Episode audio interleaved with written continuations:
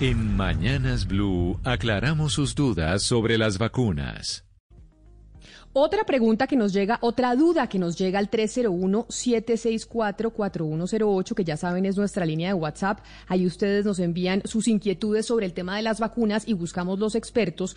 Otra pregunta que nos llegó fue la de Olga, que nos dice, ¿qué reacción o diferencia hay con la vacuna en aquellas personas que ya tuvimos COVID y las personas a las que no les ha dado coronavirus? Esa misma pregunta se la hicimos a la doctora Vaca.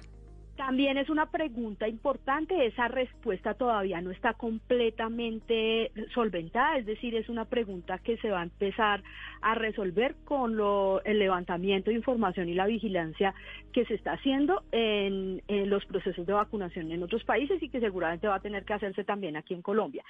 Por ahora, lo, por, ¿y por qué no está respondida esa pregunta aún? Porque los experimentos clínicos que se hicieron eh, no incluyeron personas a las cuales ya les había dado el COVID-19 y habían desarrollado anticuerpos. De hecho, eh, se revisaba que la persona no hubiera tenido COVID-19 antes para poder eh, iniciar los experimentos clínicos.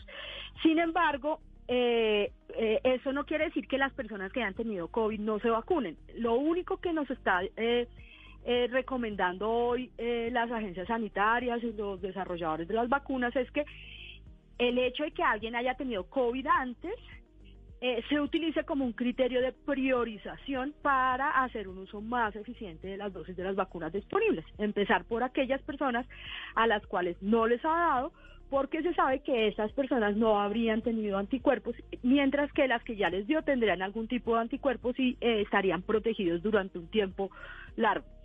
Eh, eh, cuando ya empiece la vacunación en sus últimas fases, eh, en donde ya va a ampliarse a otro número de personas y allí pudieran estar personas que ya hayan tenido COVID, vamos a tener más claridad sobre si existe alguna diferencia clínica en la respuesta o algún evento adverso adicional, pero en principio no tendría por qué haber ninguna, digamos, molestia adicional o haber un desempeño diferente de las vacunas.